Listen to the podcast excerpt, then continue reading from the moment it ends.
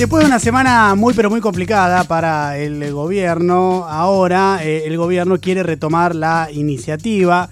Eso incluye, por supuesto, definir una agenda y no que se la definan, como eh, viene pasando hace aproximadamente hace un mes y medio, cuando fue el tema de Vicentín y de ahí en adelante al gobierno le costó muchísimo volver a recuperar un norte de agenda e instalar los temas que quería instalar en, eh, los medios. Em, Santiago Cafiero, el jefe de gabinete, eh, arrancó este fin de semana eh, en declaraciones diciendo que lo que se viene es una etapa de la recuperación, empezar a pensar eso. También en términos de pandemia, el gobierno ahora plantea la responsabilidad social individual, cosa que eh, me permito poner un signo de interrogación y esperar a ver qué pasa. Ojalá que, haya y que exista esa responsabilidad social individual. En esa etapa de recuperación, eh, lo que se vienen son algunas eh, medidas económicas, que no es lo mismo que un rumbo económico macro, que parece no, no estar claro. De hecho, incluso el propio presidente le dijo al Financial Times en el día de ayer que francamente no cree en los planes económicos, eh, sí en cuestiones más de objetivos.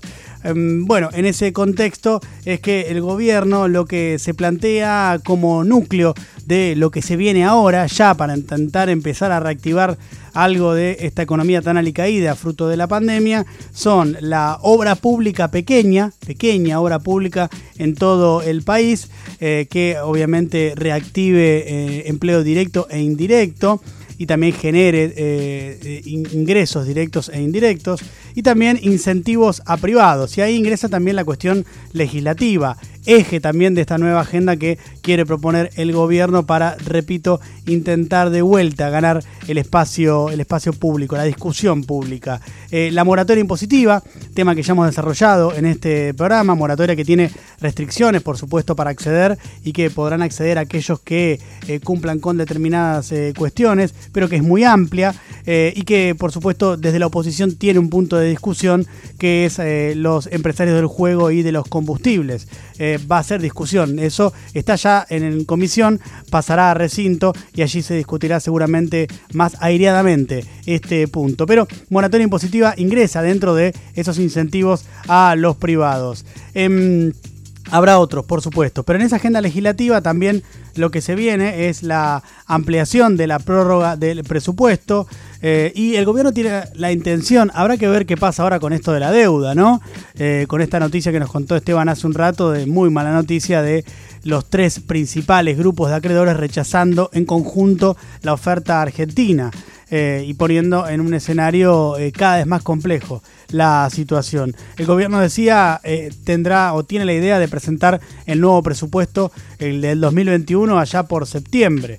Además también lo que se viene es la reforma judicial. El presidente estuvo hablando de esto el fin de semana, lo habló en la entrevista con Página 12. Es algo que viene demorado por la pandemia, aduce el gobierno, pero que el presidente había presentado allá por marzo. ¿Se acuerdan?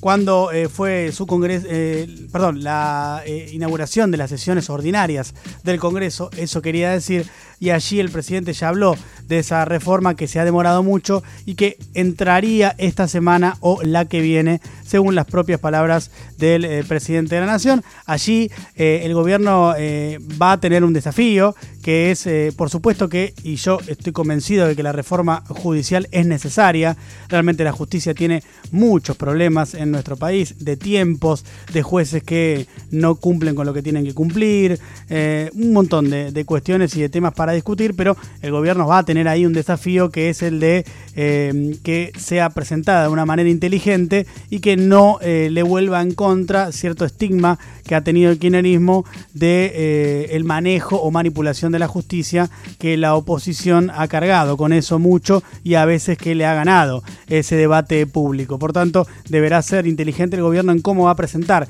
esa reforma judicial que es parte de esta idea desde ahora de retomar eh, la agenda eh, política y la iniciativa. Y también lo que se viene ahora sí parece de una vez por todas, es el impuesto extraordinario a las grandes fortunas, ¿no? Tenemos entonces moratoria, tenemos eh, la reforma judicial y tenemos este impuesto extraordinario a las grandes fortunas. Como otro punto, pero ya acá más complicado y que no depende directamente del gobierno, es el cierre de la deuda, eh, que hoy, repito, ha tenido una nueva complicación con esto que nos costó Esteban Rafele hace un rato, porque la idea del gobierno es avanzar, cerrar eh, lo más que se pueda la deuda con los bonistas privados para después sí ya negociar con el FMI, con quien tenemos también otra deuda sideral contraída por Mauricio Macri. y ahí también habrá que discutir con el FMI. Uno entiende que en este escenario las condiciones que pedirá serán menores, pero el gobierno intentará de que el FMI, y además creo que tampoco está dispuesta a dárselas, que el FMI no pida reformas estructurales. ¿no? Ahí tenemos otro desafío. Y más adelante, después, miren todos los pasos que falta, ya me cansé, eh, imagínense lo que falta, es el, eh, la negociación con el Club de París. Un escenario muy complicado en materia de deuda que por supuesto complica y limita toda la macroeconomía argentina. Em, hay algunas críticas, bastantes, que le llegan al gobierno desde distintos sectores, incluso también desde sectores empresarios, industriales, que es lo que perciben como la ausencia de un norte económico a nivel macro, si bien pareciera haber determinados objetivos, determinados planes paliativos, como puede ser el ATP, por ejemplo, faltaría, según estos sectores, una idea macro. ¿eh? El presidente no, no ha eh, no se ha explayado mucho al respecto hasta el momento. Eh, incluso ha llegado a decir, como yo les decía hace un rato, que eh, no confía, no cree tanto en los planes económicos, declaración rara, creo yo, y más en este contexto. Habló muy poco del tema en la otra entrevista que dio ayer en página 12, donde dijo que eh, va a dividir el país en seis regiones para fortalecer eh, o potenciar las fortalezas de cada región, no mucho más. Y después en el Financial Times, en la otra entrevista, agregó que los dinamizadores centrales de la economía el año que viene van a ser la obra pública, como también lo va a hacer ahora ya eh, con la pequeña obra pública eh, dinamizador de la economía, eh, pero para 2021 también estará presente. El campo, al que definió como vaca viva, con, jugando con esto de vaca muerta y la energía, bueno, vaca viva el campo, y también la construcción privada. Em, todo esto también además está condicionado por una incertidumbre enorme, que no solo es la de la deuda, que no solo es la del plan macroeconómico, sino también lo de la pandemia, esta cuestión que no se puede precisar y que va a obligar a abrir y cerrar, como vemos que pasa permanente y sistemáticamente en todo el mundo. Hong Kong, uno de los lugares donde vimos hace poco que le ha pasado, le ha pasado eso. Y otros tantos, ¿no? Siempre tenemos ejemplos, Israel eh, y muchos más. Así que esa incertidumbre que está abierta. Y también otra es la de ciertas críticas al gabinete que empieza a recibir el presidente también, incluso muchas de ellas desde al interior del Frente de Todos, donde un sector eh, seguramente más cercano, más vinculado al kirchnerismo, le critica que a algunos de los miembros del gabinete le falta iniciativa, le falta celeridad, le falta también una cuestión de defensa comunicacional del presidente. Esto lo ha reclamado, por ejemplo, Aníbal Fernández en diversas entrevistas que ha dado. También desde algún sector empresarial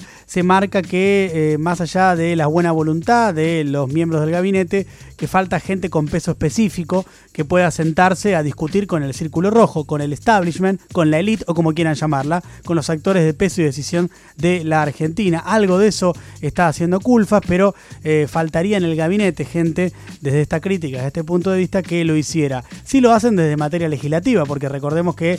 Em, Sergio Massa junto a Máximo Kirchner han tenido una reunión hace dos semanas, tres semanas, con algunas de las personas más poderosas de la Argentina en la casa del banquero Brito. Pero faltaría, según esta visión, que eh, el gabinete también organice y eh, se siente hablar con estos factores eh, de poder. Así que en este escenario muy complejo, el gobierno va a intentar recuperar la agenda esta semana.